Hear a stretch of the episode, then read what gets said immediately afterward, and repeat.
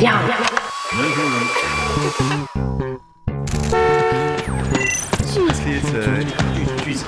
Du théâtre。来扬声器，听样剧场的声音。Hello，大家好，時間嚟到咗二零二三年某年某月某時某分，你而家收聽緊嘅係 FM 一一五揚聲器，我係南方怪人年代戲嘅导演米娜，你好嗎？刚刚大家听到的是一段来自电台的开场白，对于习惯看 TVB 的观众来说，是不是感到非常熟悉和亲切？本期扬声器将继续探访从乌镇戏剧节青年竞演单元走出来的年轻人，再一次听听新生力量在戏剧道路上的苦与乐。与先前的主题有所不同，在与独立戏剧人对话创作处境的同时，也将思考地域特色化身份带来的独特性。本期我们节目呢，请到了广州青年戏剧人米粒，也是深白剧场的创始人。首先呢，我们要恭喜米粒导演的《月亮光光》获得了去年乌镇戏剧节青年竞演上的最佳戏剧奖。謝謝，謝謝大家。然后此次呢，导演带着您先前的作品《抱枕人》一起进行了一个南方怪人为主题的一个两台戏联演，想请您分别介绍一下这两部作品和一些创作的灵感。呃，其实这两部戏，呃，先说一下《抱枕人》吧。《抱枕人》是一九年参加乌镇戏剧节的，然后那年非常幸运，那是我第一年参加乌镇戏剧节，然后运气非常的好，那我直接就入围了。它本来其实是一个多小时的一个作品，但是为了要去报乌镇，所以就把它变成了半个小时的一个小剧场的一个作品。但是其实这个故事我是不满足的，《抱枕人》就当时在创作它的时候，我就很想做一个跟自己相关的故事，所以我就呃创作了一个。呃，二次元的一个作品，这在目前我们平时看到一些作品当中是比较少见的，所以我觉得这这很新颖，就也让我很兴奋，所以我就做了一个多小时的一个版本。但是后来为什么说不满足呢？因为我把一个多小时这个作品变成了半个小时，那这当中很多东西我很难取舍。嗯，對，無法判断到底这个要还是不要，不要嘛，我觉得它挺好的，效果应该不错。对，留下来嘛，时长时间就超时了。所以那一年我们拿到就也没有进决赛，但是评价还不错，这还就是得到大家的喜欢，还挺开心的。然后但是当当时就有一个，就有些朋友会很奇怪说，你这个戏为什么一定是粤语？那当然我的答复说，啊、因为我是广东人，啊、呃，粵語是我的母语。那我一个广东人在自己家里去说的话，那一定是广东话呀。我不可能说我母语是粤语，但我在自己家我说的是普通话，那就说不过去。但这个是只是对我自己的解释，无法跟其他人就有更好的一个说法。所以我就从那个时候下定决心了，我说我一定要做一个必须只能是粤语的一个作品。所以从那个时候开始，我就开始构思说，哎，有什么戏是一定要是粤语的呢？那我就想想，哎，我们那个呃九十年代。呃，八十年代香港那些僵尸电影，那只能是粤语啊。对，因为我们看的都是粤语的原版，当然可能会有配音版，但是我觉得那原汁原味一定是粤语的，所以我就从那个方向呃做呃一个出发，所以就做了这个《月亮光光》这个戏。那其实两个戏，他看过的朋友都会觉得他们有相似的地方。我包括剧中里面的一些演员也会说。啊，你這個九樓編劇，九流编剧，我在干嘛都要骂我？他说那两个戏很像，的确，这两个戏非常的像。因为其实我有点抱枕的那年没有拿到很好的成绩，我有点不甘心，所以我就想着说，呃，我拿抱枕人的呃想法、框架、风格去重新弄一个新的一个作品。当然，他们讲的是完全不一样的内容。這兩個戲，他们包括演员，包括整个配置都很像的。那就像我们之前大家都探讨的话，就是说这两部戏的话，基本都是关注一个亚文化的群体。嗯，嗯、呃，你说想创作一个和你形象比较像的话，那导演你是覺得你自己是二次元宅男之类的吗？我我我我一定是呀，我是个老二次元了。当然我没有那就没有一些呃非常专注，因为其实宅男分很多种，有御宅族，也有家里蹲。对，我比较像是家里蹲。哦，就我比较喜欢宅在家里，但是我们真正说的宅男，其实很大部分的宅男都是那种御宅族，他是他研究一个东西研究的非常的深，有些也只是汽车宅，但有些研究呃文学的啊，或者是外国历史的，他们非常的强，所以有些时候我说我自己是个宅男，我觉得嗯自己有点配不上这个名字，因为我的确不是御宅族。但是我就是很爱看二二次元动漫那些的。哎，那为什么抱枕的话，就跟标题一样，它里面其实有一个比较重点的一个物品的话，就是抱枕。想问一下导演，为什么要选择用抱枕来作为一个切入点呢？呃，因为抱枕它外形很大，在这舞台上比较好展现。其次的话，它跟人的距离最近。对，因为你抱着一个抱枕，就我们说拥抱拥抱，就是随时可以触碰对，心和心的距离是最近的嘛。那我们抱着它，其实我跟那个抱枕之间的距离其实是最近的。对，所以我觉得这是一个很有特色、很有特点的一个代表的一个物件。它不像我们一个普通的手办，你只能捧在手心上。对，但是假如是一个抱枕的话，你可以把真的把它当成是一个人一样。对我看过一个很好笑的一个小小的漫画，它只有两格。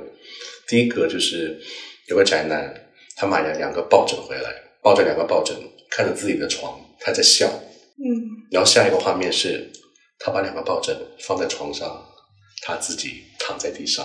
哦，这种非常珍惜，他非常珍惜，对对对对对，很珍惜的情感，对很真实的情感。嗯，对，有些人也许会想到抱枕，就会觉得往歪的那个方向去想，但其实我觉得，嗯，更可爱的一方面是他其实并没有往那个方向去走，对他只是把他当做很珍惜的一个朋友，他很珍贵的一个东西，或者很珍很珍贵的一个精神寄托。那你觉得人和把它当做一个物品的话，人和物品的距离和人和人之间的距离的话，你有什么？看法吗，导演？这个人和物件之间的距离，但是对于阿宅而言，他其实并没有把抱枕当成是一个物品了，他更多的把它当做是一个人，对他会跟他一起交流，会跟他分享人家觉得好笑的一个笑话，这样子。那人和人的距离，其实这是抱枕人这个故事最核心的一个点，就他为什么会成为抱枕人，他为什么会宅在家里，其实就正因为他小时候跟。呃，其他人的一些交往，对他受到的伤害，所以他不愿再走出一步，不愿意再走跨出去，也不愿别人走进自己的世界。因为有些时候，真的别人走进来一点点，也许你就接纳了；但有些时候，别人退后一步，那你也把自己的房门给关上了。这就是我们之前说，就说曲解啊和误解啊，这种都是人际关系中一直存在的一个问题，然后它也会造成一些不同程度的一种交往危机。觉得嗯，这个方面的话，其实在两部作品里其实都有一定的涉及。嗯嗯。嗯，导演的话，你对这个点的话，还有什么可以跟我们分享一下？你想这意图吗之类的？因为其实我自己本身是一个很挺内向的人，虽然看起来不像，但是我挺内向而且挺玻璃心的。就有些时候在交际上。或者是在遇到某些事情，别人对你的评价，或者是呃别人做出某些的反应，会让你心里觉得很受挫，或者觉得让你很伤心。但这种你无法去抓住它，你先停下来听我说，我不是这样想的，或者说你不要误解我，就你无法去做那件事情，所以很多东西会你就会积压在心里。所以我是呃把那种积压在心里的一些话，或一些一些的感觉放在一个作品里面，就很像我们面对我们的网络。也许我们只是简单的发了一张很普通的照片，但是别人会对你的照片评头论足，说你不应该染染这个头发的颜色，你应该去减肥，对你长得不好看，干嘛经常自拍？就会有这样的一些话，你怎么你跟他们对骂吗？你对骂不了，你只能把这些憋屈屈在自己的心里。所以我很希望说，我能有一个作品去把这些憋屈在对抗的时候你无法说出的话，会放在一个作品里面。对他也许没有很尖锐，但起码是此刻的我最想说的话。那我们回到两个作品吧，在制作这两部戏剧的过程中的话，有没有什么趣味的故事啦，或者说一些难题，就是碰到那些难题，可以和我们分享一下？最大难题其实就是我在创作的时候，因为我写剧本是用粤语在写的，是我粤语的语境跟粤语的一个话术在写的，但是你写完出来要把它变成普通话，就你要去。包过审什么之类的，就是你要去对对给其他部门去看的时候，那你要把它翻译一遍。但是演员在排练的时候，你要把它翻译回来。就包括我们，因为我们现场会有字幕，对你假如很简单的去把一些广东话的一些语句语序变成普通话的话，其实很奇怪的，你会一下子看不过来。所以我们其实最难的一个点是怎么去把一些我们广东话很。很通俗的一些句子，把它变成普通话，但是那个普通话翻译出来的时候又不会太啰嗦，所以这个对我们来说是一个挺难的一个点。然后有趣的地方太多了，我们这个有趣的地方，因为就是我当时在乌镇的拿奖的时候也说了，就是我们整个剧组的平均年龄都挺高的，因为我们呃其实是都不是科班出身的，对我们更多的是大学学的，有些人学的是生物管理，有的人学的是电子工程。啊有些人学的是商业英语，那我还算是有点沾边的，我学的是艺术管理。对，那其实大家都不是真的是学表演出身的，但是大家真的很热爱，所以他们其实从毕业之后，也许工作了几年之后，他们就放弃自己原本自己的工作，然后就全身心的去做跟戏剧相关的那个事情。所以，呃，相比起专业院校出来的一些戏剧人，我们的热爱并不比他们的少。对，所以其实那时候我们拿着奖来说，也是非常鼓舞性的。那有趣的点就是，因为他们大家都有其他行业的一些工作的积累，啊，他们的嘴巴太毒了，就自己这之间互相的吐槽什么之类的，啊，然后我们又会拿互相的年纪来开玩笑。抱枕人那一年跟月亮光光那一年，其实我的团队都是没有一个是专业的。对，没有一个是科班出身的。对，因为我觉得大家比较有一个好的一个，因为大家有一样的经历，所以比较好去沟通，比较一起比较好去合作，所以我就都找了这样的一群朋友跟我一起去去乌镇这样的啊。他们有自己其他的一些工作的一个经验，但是他们有一个最大的不一样是，他们都是票友出身，他真的喜欢看戏，他喜欢也自己想去是演戏，所以他们好几个都是那种某某大剧院的金卡啊、VIP 啊什么的，所以。他们看的戏非常的多，所以他们在我们自己在创作的时候，他们会及时给出很多的评论。无论他们是哪个工种的，就无论比如说他们在舞台上是个演员，他们演到半路觉得很奇怪，他们会把这个东西提出来。但他是因为他们是看戏看的比较多，所以他们提出来的并不是单纯以一个演员的角度来说，他更多的是从一个观众的角度去看回这个戏到底是一个怎样的一个呃问题。到底呃发生了什么？他会用这样的一个角度告诉大家啊。那包括因为我们团队里有一个是剧场的摄影师，对专业的剧场摄影师，他帮很多一些大的一些制作都拍过照片，所以他们也会在说我们从调度上、从画面上、从灯光上，哎，这个灯怎么了？或者我们某些动作，这个舞台张力、动作的张力，因为他拍照经常就会知道怎么拍，拍哪个动作好看，所以他会会提出不一样的一个意见。对我觉得这跟其他的剧组会有个很大的不一样，因为他们都有自己原本相关的工作经验，也有后期他跟戏剧相关的一些工作经验，所以他们给出的意见会特别的不一样。这是他们的专业的地方的，因为大家太熟了，年纪也很相仿，而且大家都还没有。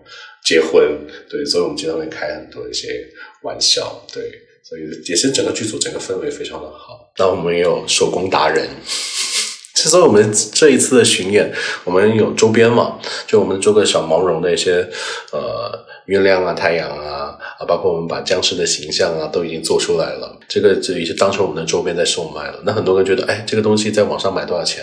我说这个网上没得买，因为这是我们的五间，我这个戏的五间，南方高原的五间，自己用手去那种毛线就把它勾出来的，纯手工制作。但是也也另外一方面也展现了，真的是我们这个剧组真是 就各方面的人才都在这里了，都有各方面的一个爱好。有的时候就我们去巡演嘛，去各个地方巡演嘛，就有人在坐在火车上或者坐在这个飞机上。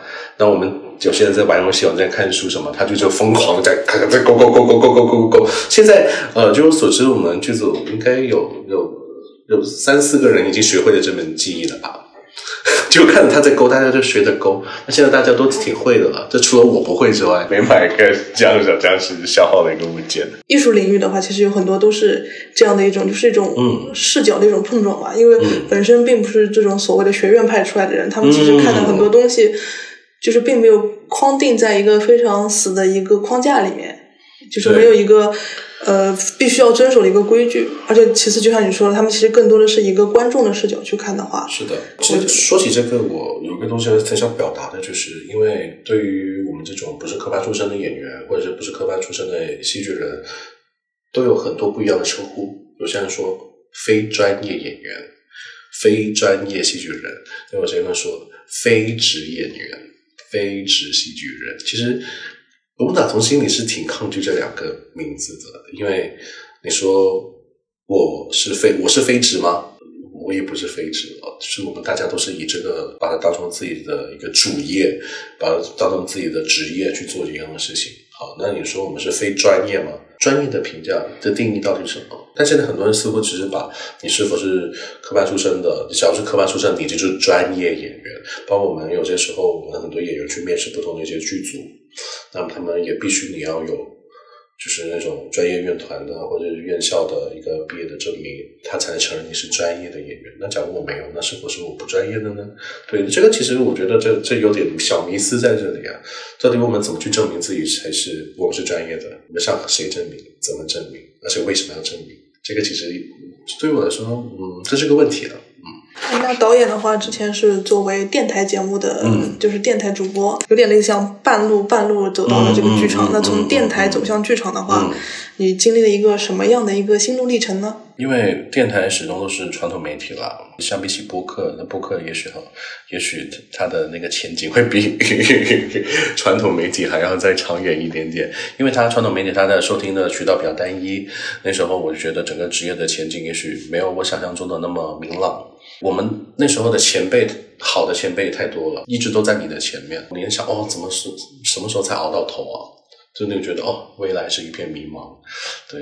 然后那时候，因为我们电台年末的时候有个像是尾牙的一个活动，就会排一些小品啊，有些歌唱啊，有些跳舞啊什么的，然后给听众来呃来看这样子的。到时候会请一些很专业的戏剧导演来给我们排一些戏剧的作品。那时候就排完之后，那戏剧导演就是说：“哎，我觉得挺合适的，你挺合适演戏的，去试一下吧。”那我就好，那那我就试一下喽。哦，那那就就从那个时候开始就有了一点点信心。我觉得我可以自己去演戏，就因为没办法，你就做电台节目嘛，就我们电台节目都是直播的，所以就每天的那个固定的时间，你就必须要在直播室去做节目。那我刚好那个时间是晚上的晚高峰时间，就等于是我要我无法去看戏，我也无法去演戏。所以我会觉得这样，嗯，我就要必须要做出选择了。我到底是要要用回我自己的，就是做回我原本的工作，还是我要舍弃我原本的工作，去想追求我自己想追求的东西？所以我就做出了选择嘛，在三十岁之前做出了改变。我不想等到三十岁之后。是个风水岭。是的。会会促使人做出一些不一样的决定。改变一下，对。那在你心中，你觉得剧场有什么样的魅力，让你去做出了这样的决定？是有什么样的场所呢？剧场是一个。我觉得打羽毛球的场所，好奇怪的一个比喻，对吧？打羽毛球的场所，因为其实我觉得，呃，我们台上的演员或者是舞台上的工作人员跟观众是一个交换，我把我的球打给你，你把你的反应给回我，我很喜欢这种交互，所以我很喜欢小剧场就这样子。我觉得那才是剧场带给我有魅力的地方，不然的话，我看电影就行，我看电视剧就可以了，我干嘛要去剧场看一个戏？就是我在现场，我能感受到演员的他们的魅力，因为其实演员在舞台上也会察觉到观众的反应的。他也许他不会鼓掌，他也许不会大笑，但是你会听到似乎他们有些呼吸，而且某个瞬间你会觉得全场都很安静的在看你表演，大家都很专注的去看你的演出。那时候演员也会非常的有动力，所以我觉得这是一个打羽毛球的一个。场所，就是跟电影、跟电视剧那种感觉完全不一样，现场性吧，就至少观众来看的每一场的话都是独一无二的，是独特的体验。对。那之前我们知道南方怪人在广州演出的时候啊，本地观众反响特别热情，而且还增加了新的场次。嗯。那么这这次来到上海央剧场来演出的话，嗯，会考虑到一些就是地方言语的，就是粤语的一种接受接受度嘛？就比如说。剧中有一些粤语的谐音梗，会担心上海的观众会理解不了这样的笑点啊之类的吗？哦，对，所以我们有改。哦，有改。我们有改，我们改的那种就是普通话跟广东话都通用的，有改到的，对对。下了功夫的嘛，就特意下了功夫，对对对对对对对。因为有些真的是太太粤语本地梗了，就你真的不懂粤语，你完全不理解，嗯，这个笑可笑的点在哪里？对，所以我们会做出一些小小的一个改变。然后，其实我们戏里面有也有很大部分的一些，就大家假如是看 TVB 或者是看香港电影看的比较多，会经常出现的句子，其实，在我们戏里面都有，就特意加进去的，就大家不会那么有那么远的距离感。对，就你听十句，起码中间有。半句或者是一句你是听得懂的，那我就觉得哎，那就挺好的。那导演的话，就是有没有在非粤语地区演出后收到过一些比较难忘的一些观众评价啦？就是哦，太多了。有什么有趣的啊，或者难忘的跟我们分享？一点都不有趣，不有趣。因为其实我们演完之后，你可以发现很多观众，他们对这个戏会有了一些更多的期待。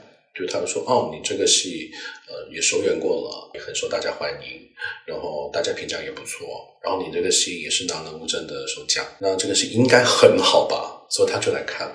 他来看的，但但他来看的时候，他整个的目的就抱的不是一种来欣赏的目的了，是是否真的很不错的那种评判的那个角度。对对对对对，这个奖项是的，就你会发现他们的评价会相对的比较尖锐一点点。对，所以看了之后，我觉得这这挺受挫的。我也刚刚说了，我是玻璃心嘛，看着啊，好受伤，好受伤。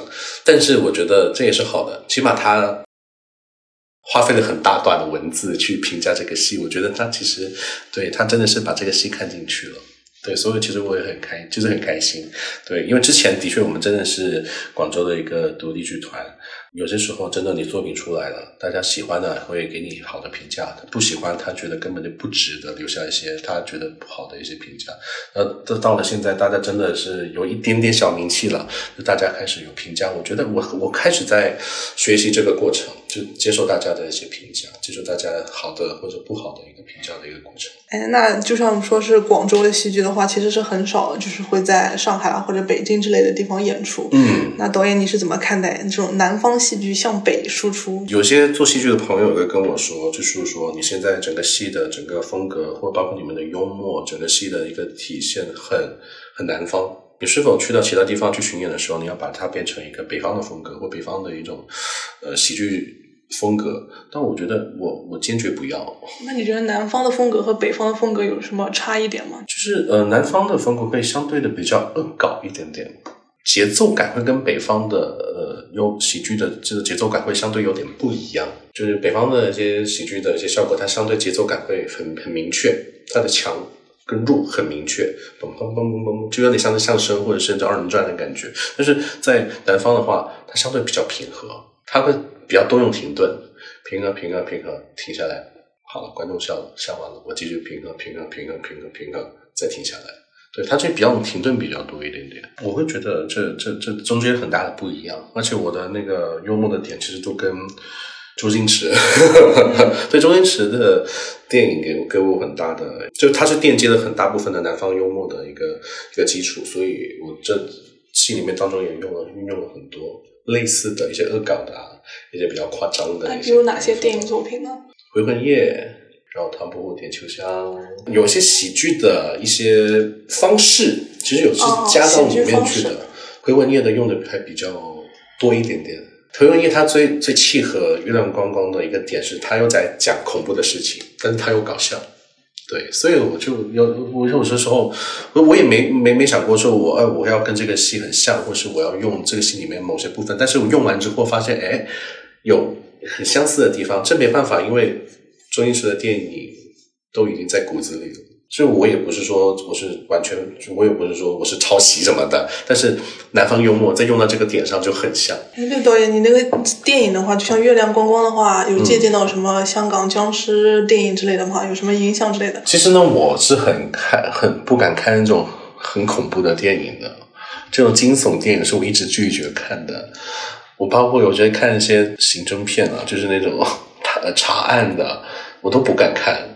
就我真的很怕很怕的那一种，但是我以前看那种僵尸电影，因为香港的电视电影都的的恐怖的那些影片都挺好笑的，你可以把它当成喜剧电影来看，就包括看什么僵尸先生啊，就林正英先生的一个戏啊，我小时候也经常看，一家人，也许。过年的时候看 就很不吉利，在过年的时候看僵尸片，对我们家经常会发生这样的一个事情。那包括我们长大之后，我们看啊电视剧啊，《我和僵尸有个约会》啊，那些其实都带给我们很大的一个影响。包括其实那个电视剧，我到现在还在翻看。我和僵尸有个约会。对，我僵尸有个约会，它它算是很新颖的一种僵尸题材，包括其实它很动漫。其实对于我来说，它整个故事很动漫，所以挺有意思的。但其实蛮多香港以前僵尸电影，其实就是像你说的，其实跟喜剧是融合在一起的。是的。它其实相对因为喜剧的那种风格，其实弱化了那种恐怖的氛围感。是的。但我记得有些时候，就是说有些电影，它最后会吓你那么一下下，对。但是对我印象非常的深刻，所以我的戏的整个结构到最后都会有一下最后的那么一下下，这个不是吓人的，而是我的我的故事的结尾都会带个小勾勾。这种选就是南方戏剧的在题材上的选择，会有更多本土化的一些趋向吗？其实是本土化的一个选择。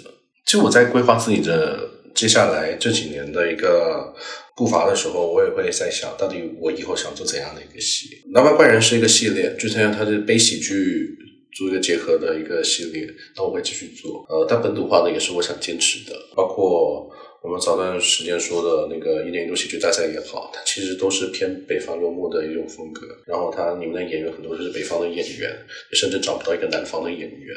对我就觉得这很可惜，因为其实南方有很优秀的南方的优秀的喜剧作品，它到底用什么的方式才能给更多人能看得到？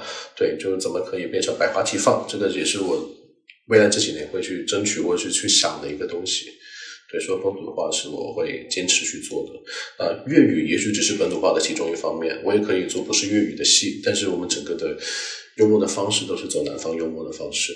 当然，刚刚我也看到，呃，问题里面有个我很很想去表达的，就是现在我们一些独立剧团，我们到底怎么去嗯发展？因为独立剧团它很缺少被大家看到的机会。有些时候，我真的觉得说我自己运气非常的好，我参加了乌镇，然后我在乌镇也拿了奖，被大家看到了。那其他人呢？他们没有被看到，他们怎么办？这个并不是说我们这些独立剧团怎么去努力，怎么去拼搏，就能争取到这些东西。因为我们现在目前最遇到一个最大的一些问题，就是基金啊、补助啊，我们非常难去申请。因为你就你就看某些呃大的院团，他们也许小小的一个作品，几十万的制作，然后他可以拿到的投资可以翻几倍回来的。那我们经常看的那几倍的钱，我就好羡慕哇！这个一百来万、几百万的钱，你分三万给我，我都能做一个 戏了。就我们都会经常这样非常渴望，但是我们没有渠道。没有被看到的机会，或是没有这样的一个平台，让我们去争取这样的一个机会。所以，我觉得对于独立剧团来说，这是比较缺乏的一个东西。呃，我还是希望就地方也好，或者是一些呃戏剧节也好，或者是一些呃平台也好，这个多建立一些，多多建立一下这样的一个让独立剧团被看到的一个机会，也许对于发展来说会更加好。那当然，我们独立剧团也会说，呃，更加。以专业的要求去要求自己，对，尽量往专业去靠拢，这是我们需要努力的方向。但是有的时候很穷的去做戏剧，和当你有了钱去做戏剧，这是两个完全不一样的世界。你视野会不一样，就像你一个人买了车跟没买车是两个不一样的状况。你没买车，你一直都是打地铁，然后都是打公交，你看到的东西只是那沿路上看到的东西。但你一旦买了车，你整个生活半径不一样了。对我这个周末可以去一下其他地方，我可以去一下京，我可以去某个地方旅游、自驾游什么的。对于整个水平或整个的见识啊、审美上，会有一个完全不一样的一个。考虑到刚刚资金的问题，那独立戏剧人的话，其实现在是不是倾向于的这种创作思路的话，还是往小成本戏剧的一个方向走？是的，没办法，这是现实问题啊。这也是一个，就是当一定往这一个角度走的话，其实在很多自己想法的发挥上啊，就其实一定也是有了一定的限制。是是是，一开始特别对于我来说，我是经历过那个阶段的。就我就是真的是有的是很穷很穷的做戏，戏服啊什么都是自己的，然后做那些道具啊，我们就去二手市场看一些有那些现成的。有些时候就算那个东西不满意，但是它能基本满足要求，那我们也。就没办法，钱就那么多，我们只能这样去做，就把那个东西都拉回来当道具了。一开始放在舞台，觉得嗯很碍眼，看着看觉得挺习惯的，就这样吧，就会有那种的情况出现，就是你会限制到你自己的创作，包括有可能也限制到，会影响到你对之后的一些审美。那到后来，现在真的是有投资人了，也有制作人了，就开始有钱了，你会把自己的一些想法，去更高要求的去呈现出来，那那真的是完全不一样的这个。但一些没有被看见的一些就是青年剧作人，他们还是处于这样的一种困境之中。是的，对。像《南方怪人》的话，两部的话，你同时是作为导演又都是演员，那这种在嗯演员和导演，当然对于一部戏剧看的一个视角出发点都是不同的。那在这种职能的转换上的话，你是有什么想法和我们分享一下吗？导演会分两种情况了，就导演有演员型的导演跟导演型的导演。真的很不一样。就演员型的导演呢，他就会发现，哎，这种导演很喜欢在舞台上去示范给你看。他更多的一些方向是从演员的角度去给给你的意见了。有一种导演呢，是他是导演型的导演，他你叫他示范给你看，嗯，他也许不是很敢示范，他也觉得自己示范的不是很好，但是他会用言语打开你的想象，去把你引到引导。到他想要的那个效果，这是两种不一样的这个导演的方式。呃，那我自己是很典型的演员型的导演，就是无法去用言语去描述啊，这怎怎样，你是到达怎样精神状态，你现在目前经历的那个什么东西啊？但同时你也要注意你这个调度啊，灯光给你这个关系怎么样的，就我很难去用言语去描述这个东西。所以我其实呃，这个我非常感谢我，因为我团队还有我自己有合伙人，就是剧团有其他这些创作者，他们会以第三只眼睛。给我不一样的一个呃视觉，给我一个不一样的评价。包括我刚刚也说了，我剧团里面就看戏非常多的，就那时候他也许不在台上，他在台下，他一看会有有会马上提出自己的意见。而且我不是一个导演独大的导演，就是我不希望说所有都要跟着我走。我我很喜欢就是大家有讨论的，就我觉得那种思想碰撞才是我最想看到的。当我说到的一个大东西出来，我说完出来，大家鸦雀无声，就会让我很害怕。就当我说完一个大家的东西，就说：“哎，你有你的想法，他有他的想法，他有他的想法。”大家开始头脑风暴，那是我很愿意看到，证明这个东西大家都很感兴趣。那这样的话，你的戏剧的话，基本都是在一个一边排演一边在改变的一个状态下的吗？改变的幅度不一样，就是整体，因为我除了创作，我不是即兴创作的那一派的，就是我是我会把我整个的剧本，包括你们的对话、你们的人物关系、你们的事件，我都全都写出来了。就有个最最初版的一个剧本，然后大家开始在排练的时候，会按照剧本里面的一些内容去做出改变。它几乎都不会有太大的一个转变，就是你要有大段大段的段落的变化，或者是人物关系的转变，或者说某些东西的删减，这个还是以我为准。所以他们也会问回我的意见，但是改变都是非常的小，不会太太大，都是把往有趣的方向或是更好的方向去做更改。你的作品获得了最佳戏剧奖之后，就引起了广泛的关注嘛？就像你刚刚说的，得到了各各各界的一些不同的评价。那你觉得，就是得了奖之后的话，这种就是乌镇戏剧节之后出名之后的话，给你带来了一些什么影响和变化呢？转变挺大的，一开始真的是带有一股冲劲往上冲冲冲冲冲，而且我们其实那时候在乌镇也没想过自己会拿奖，但是公布结果的时候，我们在台下喊的是别的剧组的名字，我们在喊引力引力引力，然后后来因为我们跟另外一个戏是都是呃第一名嘛，所以本来练完第一个第一名的时候呢，那我们觉得哦没拿奖。嗯，好吧，那明年继续加油吧。那我们都开始准备收拾东西要走了，对，要回去了。外面还有自助餐，我们打算出去吃自助餐去了。然后那时候赖声川老师就，哎，等一下，嗯，这什么？又掏出另外一张纸，然后我们全场在欢呼，知道还有另外一个。那时候我们也没想过是自己，然后开始念，打开，嗯，我第二个获奖的作品是，那大家还特意停顿了一下下。那我们在上面欢呼嘛，我欢呼其他剧组的名字嘛。但是月亮光光的时候，我们就冲上去。然后那时候，我从站起来那一瞬间，我就断片了，我就不知道我自己怎么走上台的，然后不知道自己在台上说了什么。下了台之后，大家都在祝贺你，我只记得当时大家都在哔哩吧啦哔哩吧啦说一堆，说一堆，说一堆。然后我就呆呆抱着那个奖，我不知道自己在干嘛。包括我出了乌镇，乌镇那个大剧场的时候，我给我妈打电话，我说我跟我妈说，妈，我拿奖了。我妈说。啊，真的啊！噼里啪啦，噼里啪啦，噼里啪啦，噼里啪啦，噼里啪啦。你知道什么噼里啪啦什么声音？对，他就在打麻将。然后我说：“好吧，不打扰你了，得赢多点。”然后就把电话挂了。就那个，就那一下，就把我抽出来了。我真的从那一刻我才开始清醒过来，就感谢我妈妈的麻将，就把我抽醒过来。但那时候第一个反应是，我觉得很害怕。因为只说报选人没拿奖是让我不甘心，但是我拿了奖之后，我发会我觉得觉得突然心虚了，因为我从来没有想过自己会拿奖。那拿了奖之后，此刻的我要怎么去面对未来即将要面对的东西？我就开始那个时候就开始在想，所以那瞬间我就开始变得害怕了，就觉得哎怎么办？怎么办？怎么办？就开始心虚、心慌什么的。很多人从那个时候开始就开始找，就那天晚上就收到很多电话说，哎你要不要去我那边巡演啊？啊你要不要去做什么？合作啊什么的，那我说呃不好意思，我今天比较激动，不过我们过一段时间再再联系吧。对我都这样说，对，因为那时候我就已经无法下任何的判断了。这是我那时候印象最深刻的一个东西了。呃，的确，吴镇的这个光环是给我带来了很多的，就让真的大家也许不知道你是谁，也根本没听过你的名字，包括你演的戏都没听过，但他听过乌镇戏剧节，就哦，就是那个乌镇戏剧节呀。哦，就拿奖的哦，乌镇戏剧节，他甚至连乌镇戏剧节里面有青年竞演都不知道，但他听过这个名字，所以呃，他会开始觉得哦，你这个人挺厉害的。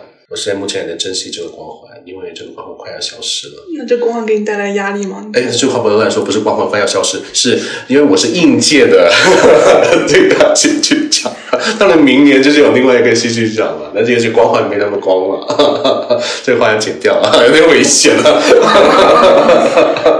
其实我一直觉得上海是我的一个福地啊。因为戏剧来上海是在一九年，也是一九年吧。一九年那当时有一个绘本戏剧大赛，然后我第一次儿童剧嘛，就第一次参加嘛，那就来这边参加了一个比赛。拿完之后，呃，当时还有刘天池老师什么的，就一群大咖在舞台上当评委。然后演完之后，我觉得哎，一定没拿奖。然后第一次参加，怎么可能拿到拿奖？都每次这样都会拿到奖啊。对，然后呢，就最佳男演员就我说啊，最佳男演员什么时候？然后就我要上去拿奖了。对，但是我从那个时候，我觉得，嗯，上海是我的福地，以后我要多点来上海。我就从那个时候开始在想，那呃，下次很快也就来了，因为那时候抱枕人也在乌镇的那个口碑也挺好的嘛，所以那时候在上海这边也巡演了好几场，在上海演的，那观众也很喜欢。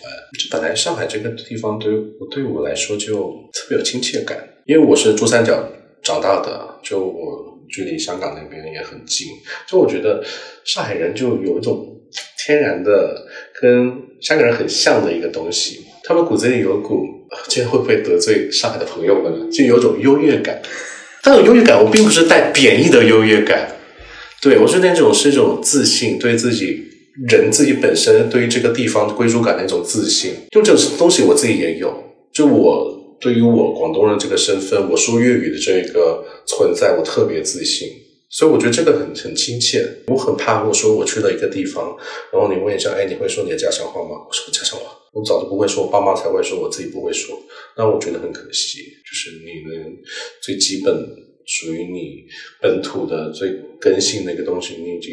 丧失了，对我觉得很可惜。但上海，我觉得不是上海人蛮难听的，发现大家还是讲上海话。那导演听得懂上海话吗？我听不懂啊，都很爱听，都很爱听。所以，嗯，我也希望说这次把呃我的戏再次带来上海，会给上海的朋友带来不一样的感受。包括也许有些早几年已经看过《抱枕人》的朋友，因为我其实有做更改，所以你们也许能看到不一样的一个东西。非常感谢导演今天来样剧场参加这次播客的录制。客气。呃，请导演的话用一句话来给我们做一下总结吧。呃，我觉得最重要的总结就是，我们七月二十八、二十九号会在呃样剧场给大家呃上演《南方怪人》系列，里面包括了《月亮光光》还有《抱枕人》，希望到时候能看到大家。